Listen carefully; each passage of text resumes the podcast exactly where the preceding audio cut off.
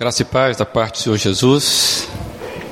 Espero que você já tenha até aqui nesse momento de celebração ter tido aí vários momentos de, de proximidade com o Senhor Jesus. Esse vídeo que nós passamos, ele já é uma reprise, mas ele serve para balizar mais ou menos dentro daquilo que nós temos conversado nos últimos encontros aqui.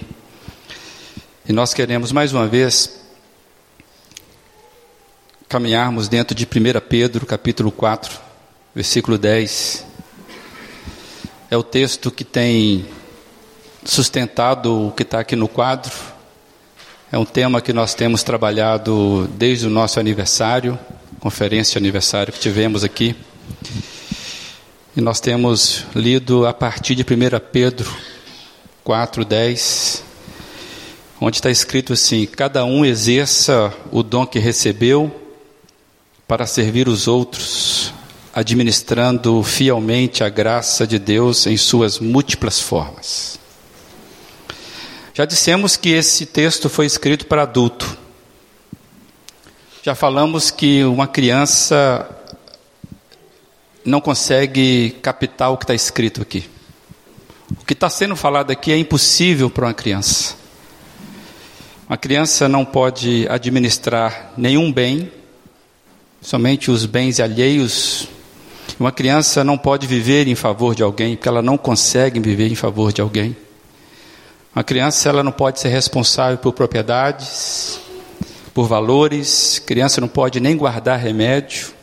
Já dissemos aqui que a criança não consegue administrar a vida, por isso que ela precisa de um adulto. E ela não consegue administrar suas vontades, por isso ela não tem noção de tempo, não consegue administrar o tempo. Uma criança, na verdade, ela não tem noção do cuidado da vida. Por isso que esse texto, ele foi escrito para adulto, não foi escrito para criança.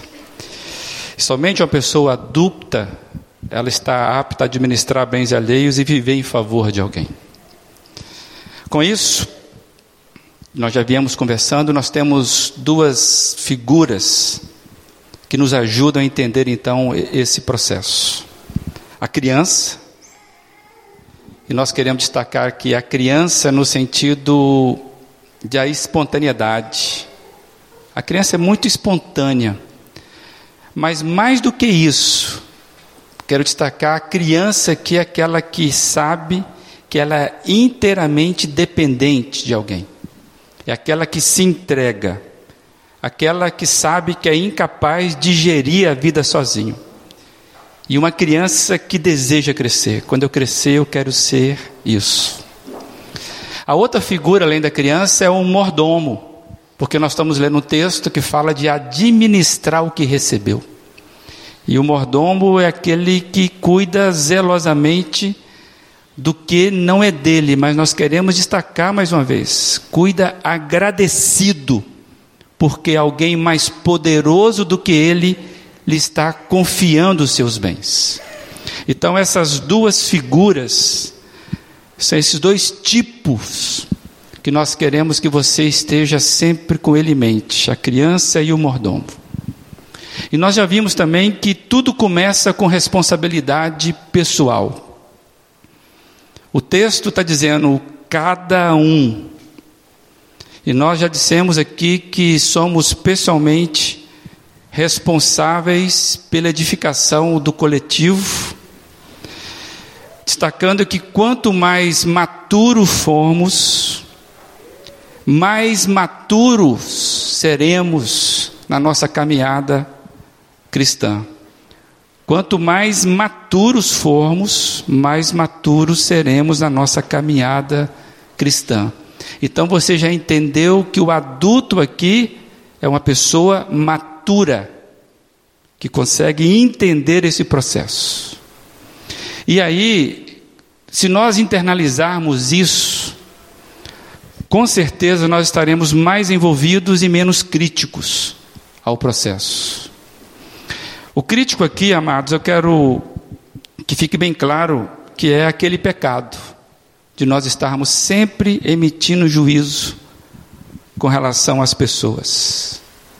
Comentários não edificantes, por exemplo, a respeito da igreja e coisas semelhantes a essa. Se a gente não cuida da nossa imaturidade, se a gente não cuida da nossa criticidade, vira maledicência fácil, fácil, porque o nosso coração ele é muito enganoso. Então, por isso que o mordomo e a criança tem que ficar muito presente para a gente como tipos de comportamento. A criança, na sua consciência de incapacidade, por isso se entrega. E ela é espontânea nessa entrega. E o mordomo saber que não é dele, que ele cuida fielmente de alguém mais poderoso do que ele. E a gente está recordando que já falamos aqui, porque o texto nos diz isso. Lembrando que a vida cristã é um processo. A vida cristã nos ensina que ainda estamos sendo aperfeiçoados. E nós não podemos é, perder o foco desse aperfeiçoamento, porque com certeza a figura da criança e do mordomo para você e para mim, elas são grandes desafios. Mas o modelo do nosso, da nossa caminhada cristã é Cristo. E nós dissemos isso aqui. Cristo é o modelo. E, a, e cada um, a cada dia, vai buscando o aperfeiçoamento do modelo, olhando para o modelo. E aí a gente já trabalhou, por exemplo, 1 Pedro 2, inclusive dissemos isso aqui já.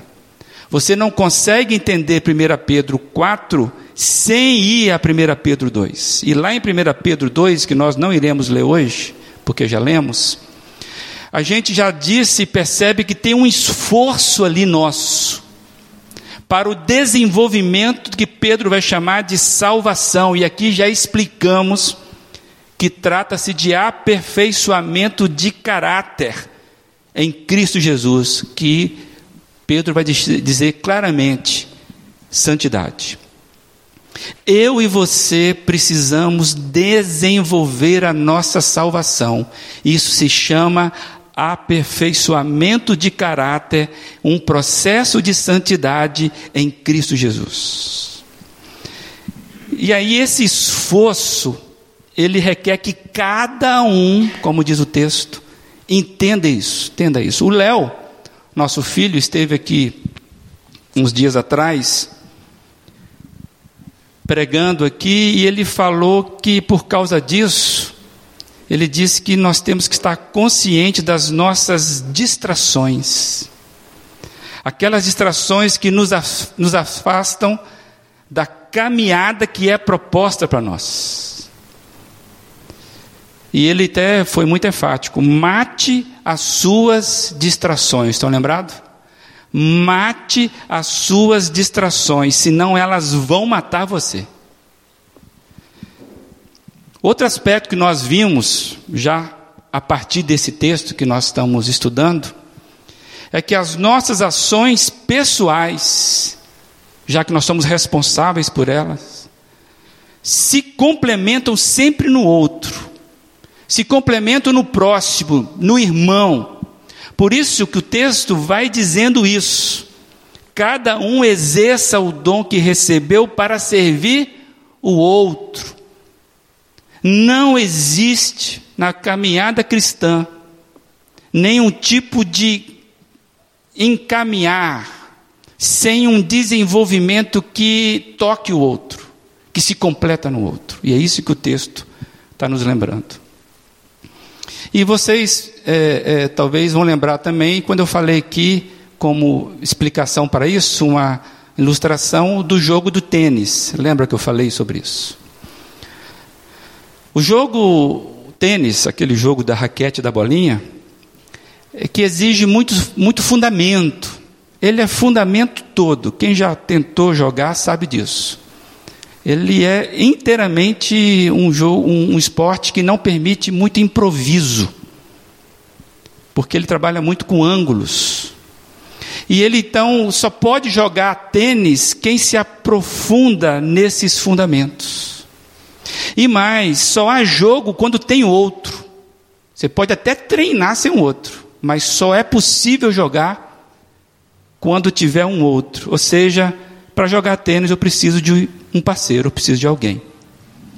Eu preciso conhecer bem os fundamentos, e é responsabilidade minha conhecer isso. E eu preciso ter alguém com quem jogar. Isso é um exemplo muito forte do processo da caminhada cristã. Começa com você e atinge o próximo. E o texto está nos fazendo lembrar que nessa caminhada não existe trabalho, portanto, autônomo. Não existe vida cristã independente, cristão isolado. Não tem como você viver solto na sua cristandade, vamos dizer assim. Pois tudo converge para o outro, para a comunidade, para a coletividade, para a irmandade, para o acordo. E a própria palavra igreja, na sua essência, diz isso. É um ajuntamento, pessoas que são chamadas, é plural. Ninguém pode ser igreja sozinho. E eu já disse isso aqui, a gente sabe disso. Uma das falácias do tempo moderno é o movimento que já é denominado como movimento sem igreja. É um contrassenso do próprio nome. Então, essa, essa, esse processo de você aprender a ser mordomo fiel, de você ser espontâneo como a criança, de você olhar o modelo que é Jesus Cristo, buscar os fundamentos, de não se isolar. Isso sempre foi a luta da igreja. Sempre foi a luta da igreja. Aqueles que têm caminhado aqui no domingo pela manhã, nos estudos bíblicos, nós estamos aprendendo com, a, com as igrejas que estão nascendo em Atos, exatamente esse processo como eles são ligados. E no domingo passado nós conseguimos ver um pouquinho disso, aqui à noite. Então a luta da igreja sempre foi essa. E você que conhece um pouco da Bíblia, basta você lembrar, por exemplo, da carta de Paulo, quando ele escreve à igreja da cidade de Corinto. Aquela igreja, ela cometeu um, um, um, um erro muito grande, ela investiu contra ela mesma, porque ela investiu na fragmentação, ela investiu na dispersão, na divisão, coisas que, na verdade, são contra o que é igreja. E Paulo, na carta, ele escreveu duas, alguns dizem que ele escreveu três, a outra se perdeu. Uns mais estudiosos falam que ele escreveu quatro, que as duas se perderam. O importante é que nós temos duas, é que ficou para gente. E lá você consegue ver que eles criaram, acabaram criando um, um, um, ambiente completamente contrário que deve ser o ambiente da igreja. Por isso que Paulo vai falar muito no corpo de Cristo, no corpo de Cristo, na lavoura do Senhor, na casa de Deus. E vai falar sobre essa, essa, esse investimento contrário, que é divisão, dispersão, isolamento. Lembrando tudo isso, eu quero avançar um pouquinho mais nesse texto. Eu queria convidar você a caminhar comigo. Cada um exerça o dom que recebeu para servir o outro, alcançar o outro. Eu queria convidar você, mais uma vez, a orar comigo, pedindo que o Senhor nos abençoe nessa noite. Deus e Pai, nós desejamos mesmo, Senhor, que o Senhor esteja conosco mais uma vez, falando aquilo que está no texto, para que possamos daí sair daqui, ó Deus, mais cientes do que o Senhor, o Senhor quer para a nossa vida e o que o Senhor quer para a vida dessa igreja. Em nome de Jesus. Amém. É, o Eugene Peterson, na Bíblia a mensagem, ele traduz esse texto da seguinte forma. Sejam generosos com os dons que Deus concedeu a vocês e permitam que todos participam deles. Sejam generosos com os dons que Deus lhe, lhe concedeu ou concedeu a vocês e permitam que todos participem deles. Quando a gente lê esse texto, versículo 10, na versão que nós lemos na NVI, administrando fielmente a graça de Deus, pode surgir um questionamento para você.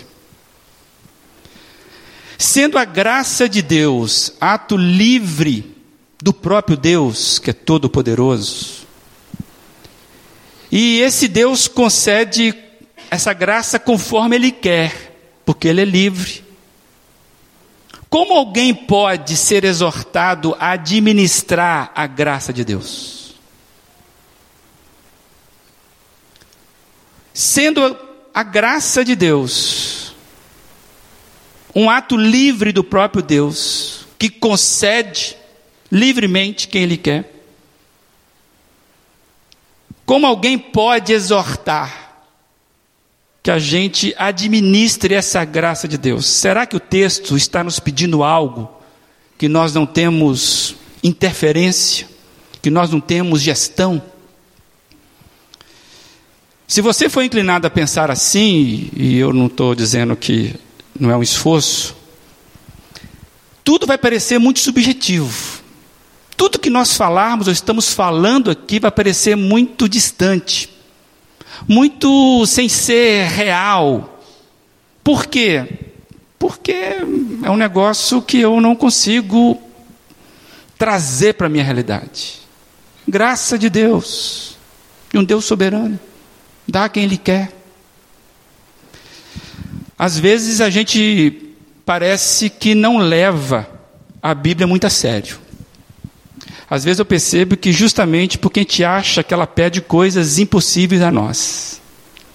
Tem muita gente que não leva a Bíblia muito a séria porque acha que o que está aqui, o que está pedindo aqui é promoção para as pessoas poucos, iluminados, são aquelas pessoas especiais, sabe, que Deus chamou assim, bem especial, é, aqueles santos, né, que conseguiram fazer isso.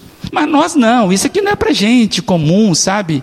É, olhar esse texto de tipo assim, ser de santo porque eu sou santo. Ah, isso não é bem assim para mim, sabe? Isso é para uma casta de pessoas especiais que ele chamou. E muitas vezes nós não levamos a sério o que a Bíblia diz. E eu quero dizer para você que isso é uma mentira. Isso é uma mentira que eu e você somos inclinados a pensar. A palavra de Deus é completa para todo homem.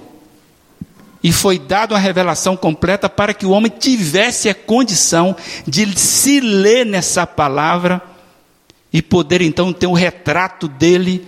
E agora ele tem um modelo para qual ele vai se inclinar. E na semana passada a gente teve aqui, só para os irmãos entenderem como é mentiroso esse negócio de colocar a graça de Deus, esse processo de santificação, de vida cristã, muito assim, sabe? Muito longe da gente. Nós tivemos aqui na semana passada vários testemunhos de irmãos que estiveram aqui nesse palanque, nesse palco, afirmando espontaneamente como é que eles estão sendo agraciados, abençoados pelo o pequeno grupo dele pelo em casa dele. E vocês ouviram isso aqui. Várias pessoas dizendo como que eles receberam algo que não era deles, que eles não tinham condição de entender aquilo. E são pessoas reais. Vocês conhecem essas pessoas? São pessoas com quem nós convivemos, são pessoas reais falando de coisas reais. Não é algo, sabe, transparente. Simplesmente elas estão dizendo que foram agraciadas, estão sendo agraciadas, porque elas se permitiram vivenciar uma ambiência, viver numa ambiência onde a graça de Deus flui.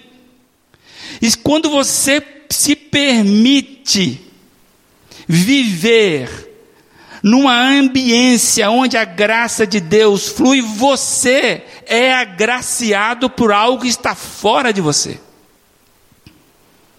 E é isso que a gente consegue perceber que é a graça do em casa, por exemplo.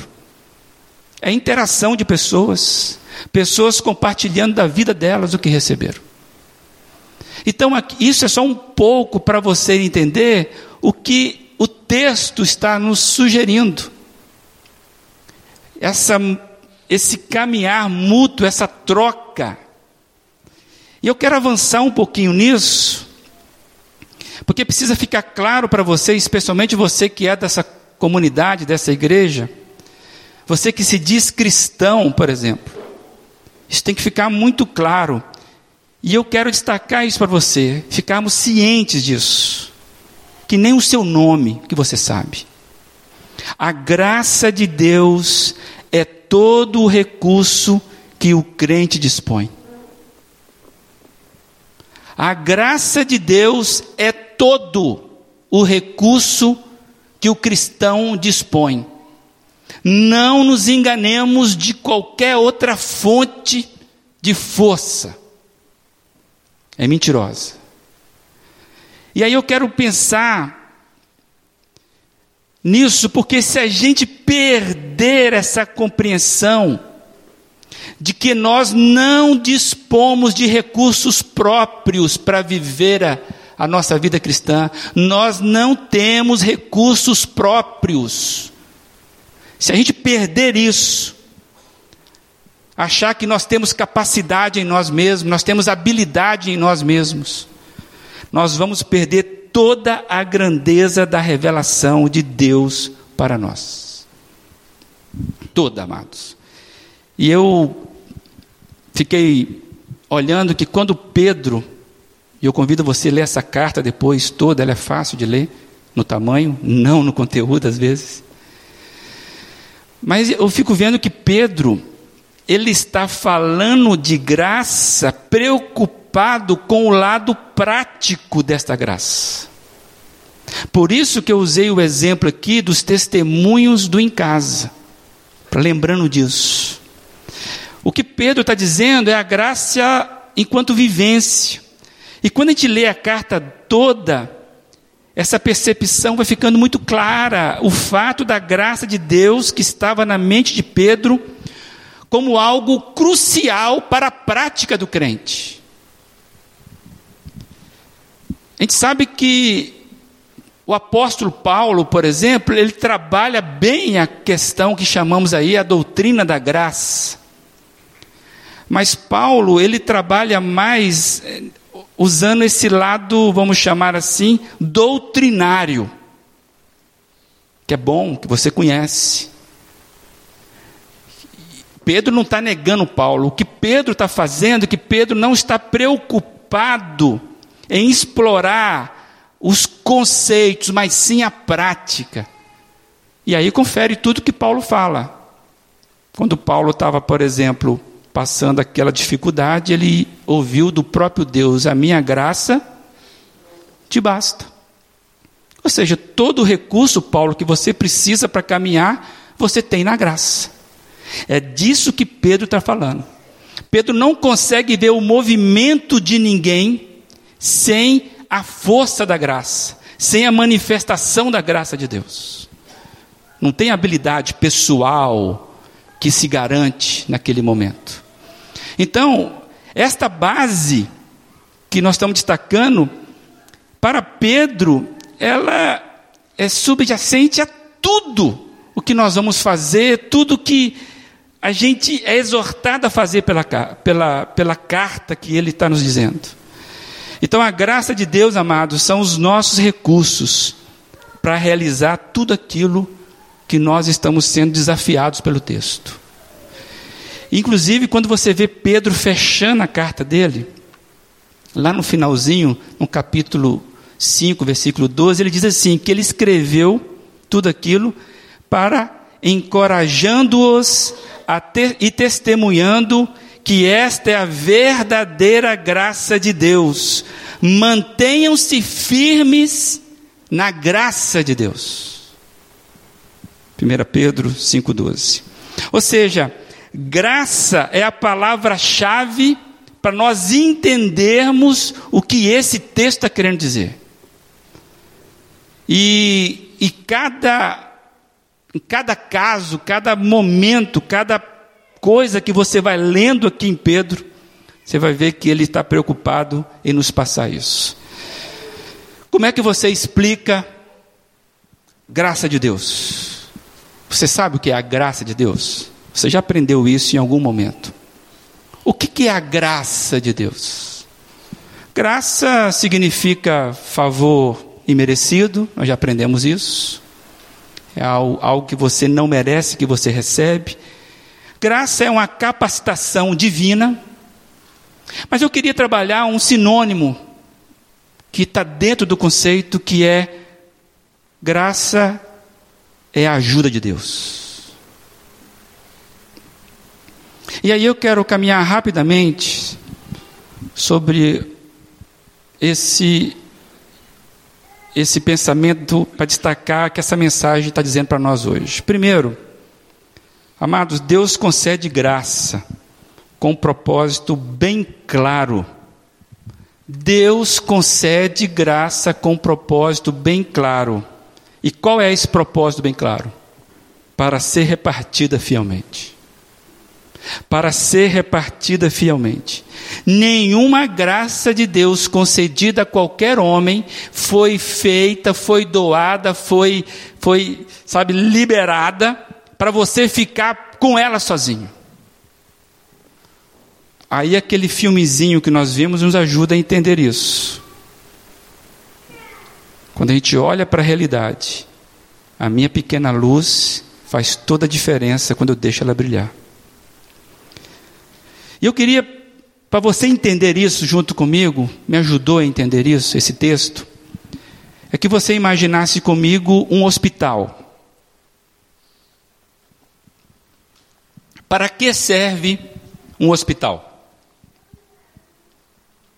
Que tipo de pessoas nós encontramos no hospital? Quando é que você vai ao hospital? Que se espera encontrar num hospital? Os irmãos vão entendendo. Eu quero resumir tudo isso com a seguinte expressão: cuidado para as pessoas doentes. Hospital existe para cuidar de pessoas doentes. Se ninguém adoecesse, não teríamos hospital. Se tem alguém doente, a gente não vai levá-la, por exemplo, ao estádio de futebol, nem ao shopping. Não é verdade? Vamos correr atrás de um hospital quando alguém está doente. Ninguém vai ao hospital, por exemplo, para passear.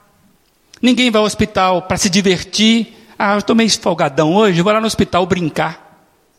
Ninguém vai ao hospital, por exemplo, ah, estou querendo respirar um ar novo.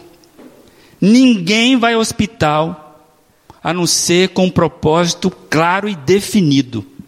E, amados, isso tudo, propósito claro e definido, a uma ida ao hospital, tudo isso tem a ver com vida. É ou não é verdade? Tudo tem a ver com vida. E aí, a gente vai perceber que o que causa a nossa ida ao hospital é sempre por causa de gente e por causa da gente. É ou não é verdade? Às vezes nós vamos lá levar algumas pessoas, visitá-las, às vezes alguém nos leva, porque nós não temos nem condição de ir. Mas é gente cuidando de gente nessa ida e vinda. Ou seja, o hospital é por causa do outro. A gente vai por causa do outro. Quando nós não vamos por nossa causa, mas sempre pessoas. Eu queria lembrar aqui uma, uma história que aconteceu comigo. É, a gente estava viajando de Brasília para Minas e a gente foi com, com a família querida cada um foi no seu carro, mas nós combinamos de ir, irmos junto, que era da mesma cidade que eu. E, e aí nós fomos seguindo para Minas, a viagem é, é longa e nós saímos já um pouco tarde. Então nós combinamos que nós iríamos parar no meio do caminho, dormir numa pequena cidade, lá de Minas, a capital do queijo lá, um negócio ruim de parar, né? lá em Cerro. Nós iríamos parar ali para passar a noite e no outro dia, no outro dia cedo seguir a viagem. E esse, isso foi o combinado. Nós chegamos já de tardezinha, de noite, nessa cidade, nós fomos comer uma pizza junto, nossas duas famílias, e aí, conversa vai, conversa vem. Nós começamos, eu comecei a contar de um acidente que eu tinha sofrido, eu, Giane, meu irmão e a minha cunhada, já até contei essa história aqui para alguns, para vocês, alguns aqui vão lembrar. Eu comecei a contar aquele acidente, como é que foi, né? E, e, e aí, eu, na verdade, eu comecei a trazer riqueza de detalhe desse acidente, porque o Marcel, que é o amigo lá, ele começou a perguntar. Então comecei a falar que nós nos chocamos de frente com um caminhão, que aí arriou tudo, que a Giane quebrou a bacia, que eu tive que tirá-la lá, e o carro pegou fogo, e foi contando assim, que a minha, a minha cunhada estava toda ensanguentada e o sangue saía pelo braço. Fui contando esses detalhes assim, né, aquele negócio bem drástico. E eu não percebi que o filhinho dele, que estava perto da mesa, é, fez esse olho aí, ele estava colado na história que eu estava contando. Então ele começou a vivenciar aquilo que eu contava.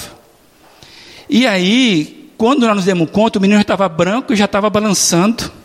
E de repente o menino tuf, apagou na nossa frente. Aí o que estava sendo a viagem tranquila, divertida, numa pizzaria, não tinha nada que a pizzaria resolveria para a gente naquele momento. Na verdade, a gente estava com fome, mas naquele momento não tinha. E aí nós ficamos assim, né? Sei o que fazer. Aí uma pessoa começou a explicar para a gente onde é que era o hospital. Aquele negócio. Você pega a segunda direita, depois você vira passando a praça à esquerda, vai ter uma rotatória, sabe aquele negócio? Cara, a gente não ia conseguir. Aí de repente, um rapaz falou assim: "Me dá a chave do seu carro, que eu levo vocês lá". Quem era o cara? Sabia dirigir? Tinha carteira? Era, um, era de confiança? Simplesmente ele pegou a chave, eu entrei junto com esse meu amigo, com o menino no colo, e entramos nesse carro.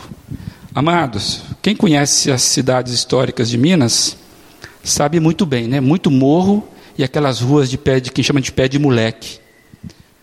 Meu amado, eu não sei como é que foi o negócio não, mas esse cara entrava em cada ruela que eu falava, não dá para passar uma bicicleta.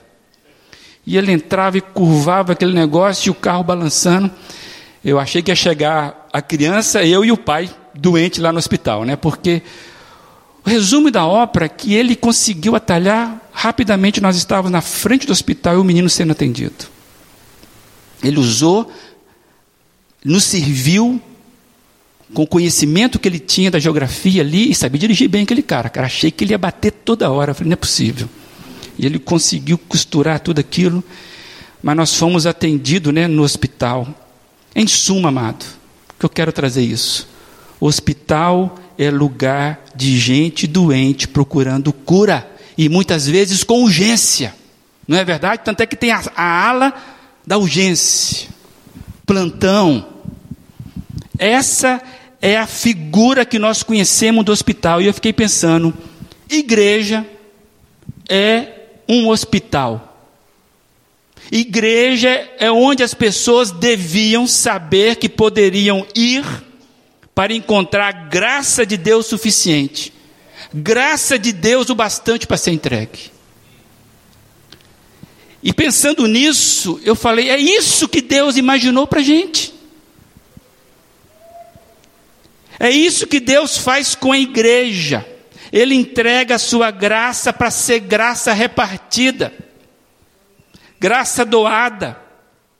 Amados, isso deveria ser propriedade comum da comunidade cristã, cada cristão sendo apenas um mordomo para edificar tudo, mas fazendo bem o trabalho dele.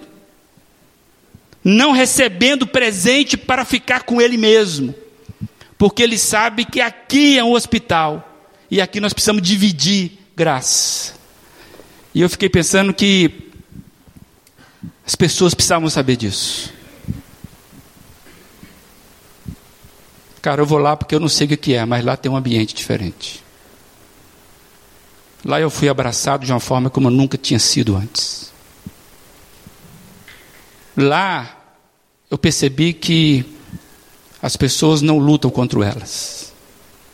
Lá tem cooperação. Como é que é o nome disso? Não sei. Nós sabemos. Graça. Graça de Deus, o amor de Deus sendo repartido. Então Deus concede graça com um propósito bem claro, meus amados, para ser repartida fielmente. E eu fiquei pensando que somos todos simultaneamente ajudados e ajudadores nessa graça. Nós somos simultaneamente, todos nós, ajudados e ajudadores. Só pensar no ambiente do hospital. E aí eu quero refletir rapidamente sobre dois comportamentos errôneos que pode acontecer nesse entendimento aqui. Ajudados e ajudadores. Temos cuidado com o entendimento errôneo disso. Primeiro, na igreja, ninguém é somente cuidador o tempo todo. Na igreja, ninguém é somente cuidador o tempo todo. Ninguém deve se ver, se julgar como o são do, do, do pedaço, sabe? Uns são, outros não. Não querem ter que a brincadeira? Aquele que é o completamente completo do pedaço e eu então vou distribuir a senha. Na igreja não tem isso. Inclusive, Jesus bateu diretamente contra esse pensamento equivocado e religioso, de que nós somos bons o suficiente para ficar distribuindo carta de graça. Jesus falou lá em determinado momento assim: Jesus lhe respondeu: Não são aqueles que acham que têm saúde que precisam de médico, mas sim os doentes, que sabem que são doentes. Eu vim chamar justos, mas não vim chamar justo, mas pecadores ao arrependimento. Não são os que têm saúde que precisam de médico, mas sim os doentes. Eu não vim chamar justo, mas pecadores ao arrependimento. Lucas 5, 31 e 32. Amados, coloque isso na tua cabeça. Nós estamos num processo sendo tratado sempre Somos todos carentes da ajuda mútua. Somos todos carentes de cuidado mútuo, todos nós. Ninguém está fora desse processo. E eu fiquei pensando que outro, a outra informação é que na igreja ninguém deve se ver apenas como aquele que só precisa. Esse é outro erro. É o, o, o o pessoal brinca, né? Os crentes seis horas, né? Ô oh, minha irmã, ora por mim, sabe? Ô oh, irmão, ora por mim. Ora por mim que eu estou passando, ora por mim. É, é, o crente seis horas. Ele está sempre no coitado, ele está sempre, ele está sempre nesse negócio. Amados, pessoas que só vêm para receber. E quando não recebe, sai reclamando e vou só negar dízimo porque não recebi. Se não recebem, está faltando alguma coisa. Isso é um engodo. Se você está nessa, amado, reflita se você de fato é igreja.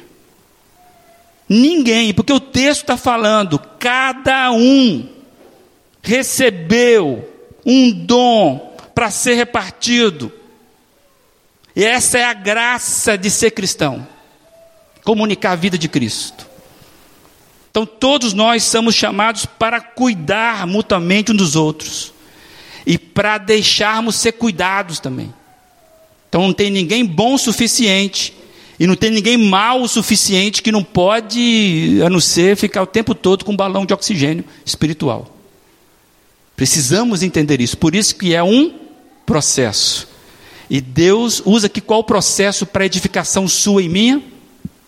A coletividade, a igreja, a distribuição da sua graça. Amados, então deve ficar claro para mim, ficar claro para você, para nós, se nós olharmos somente para nossas próprias capacidades e habilidades, sempre virá aquela sensação que nós não vamos dar conta. E na verdade, não daremos conta mesmo. Lembra do, do filme? Aquele filminho ali mostra que cada lamparina, cada lanterna, sozinha não resolveria a questão. bar o barco que vinha ia bater na pedra. Mas ali se despertaram e fizeram uma ação conjunta. E aí é a junção que formou a iluminação necessária para quem estava em trevas ver. É uma junção das luzes. Amados, não daremos conta sozinho. Você não é igreja sozinho. Por isso, na semana passada, nós perguntamos: com quem você está caminhando? Quem é seu parceiro de caminhada? De quem você cuida, de quem você é cuidador, quem cuida de você, a quem você presta conta? Você vive autônomo na sua teologia? Autônomo nos seus desejos de igreja? Como é que você vive? Ah, eu tomo minha decisão pelos sentimentos? A exortação do texto, que vida cristã não é isso. Não somos chamados para a dispersão, mas para a comunhão, para caminharmos junto. Por isso, o alerta para mim, para você e para a nossa comunidade. Alguns aí. O que precisamos, tudo o que precisamos já foi nos dado por Deus. Tudo o que nós precisamos já nos foi dado por Deus. A graça de Deus é a nossa graça, deu para entender? É o que nos mantém firmes.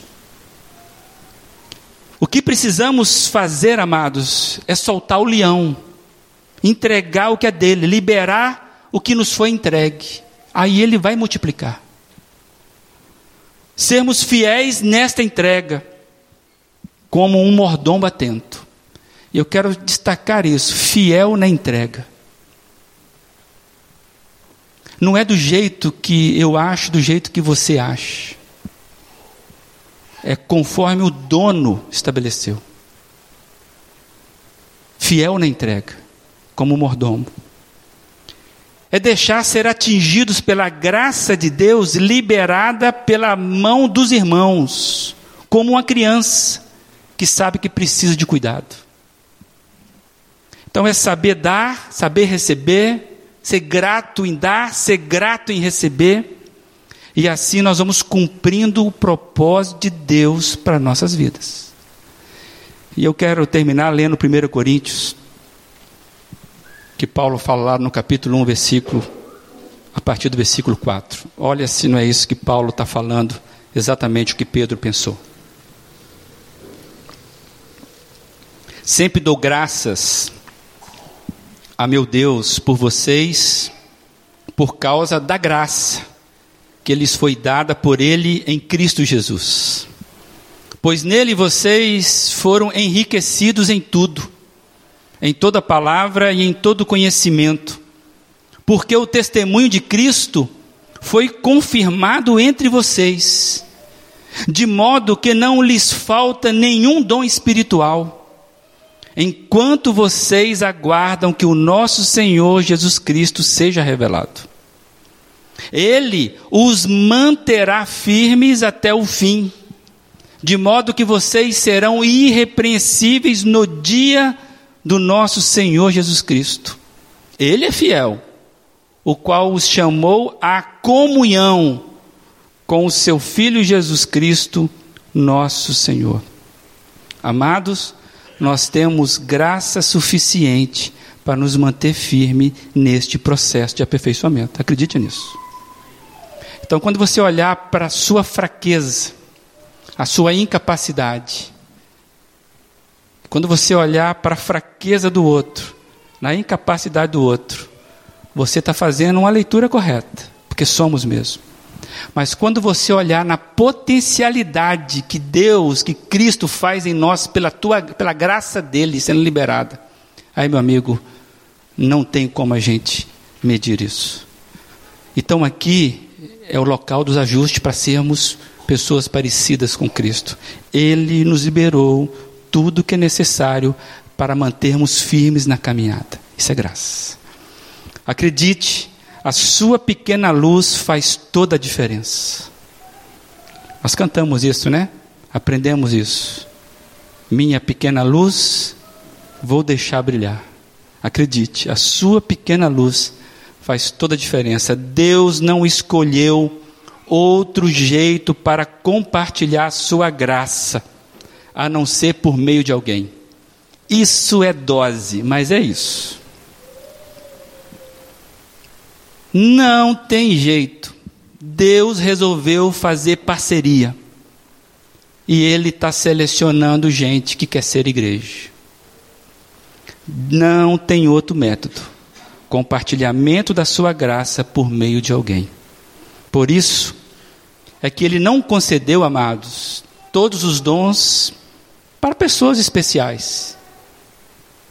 Você viu que não tem guru, não tem guru gospel que tem todos os dons, ele vai distribuir. Não tem isso. Por isso que ele concedeu a cada um uma parcela de graça para ser compartilhada e recebida. Na vida cristã, na igreja, não tem super-homens. Não tem o sabe tudo. Não tem o irmão da graça que só ele que tem. Não tem a unção de um somente sobre todos. Na igreja cristã, é graça repartida, é graça doada. Isso faz toda diferença quando nós entendemos isso. Então, que você acredite, a sua pequena luz faz diferença na vida de alguém. A resposta hoje está com você. Que, que você vai fazer com ela? Se Deus permitir, nós iremos conversar um pouco mais sobre isso. Sabe por quê? Porque crente não pode estar perdido na igreja. Não pode. Pastor, eu não sei qual é o meu dom. Não pode. Não pode. A gente vai conversar um pouquinho mais sobre isso. Mas que sirva para você agora já essa conversa. Sua pequena luz, o que você é agraciado. Entregue. Deus vai aperfeiçoando esse negócio. Acredite nisso. João vai falar sobre isso nós somos aperfeiçoados nas nossas relações, nossos relacionamentos de amor da graça de Deus. Que Deus complete essa mensagem na tua vida, na minha vida e nessa igreja que compete a você e compete a mim. Que nós sejamos mordomos fiéis e crianças que entendem todo esse processo. Em nome do Senhor Jesus. Amém?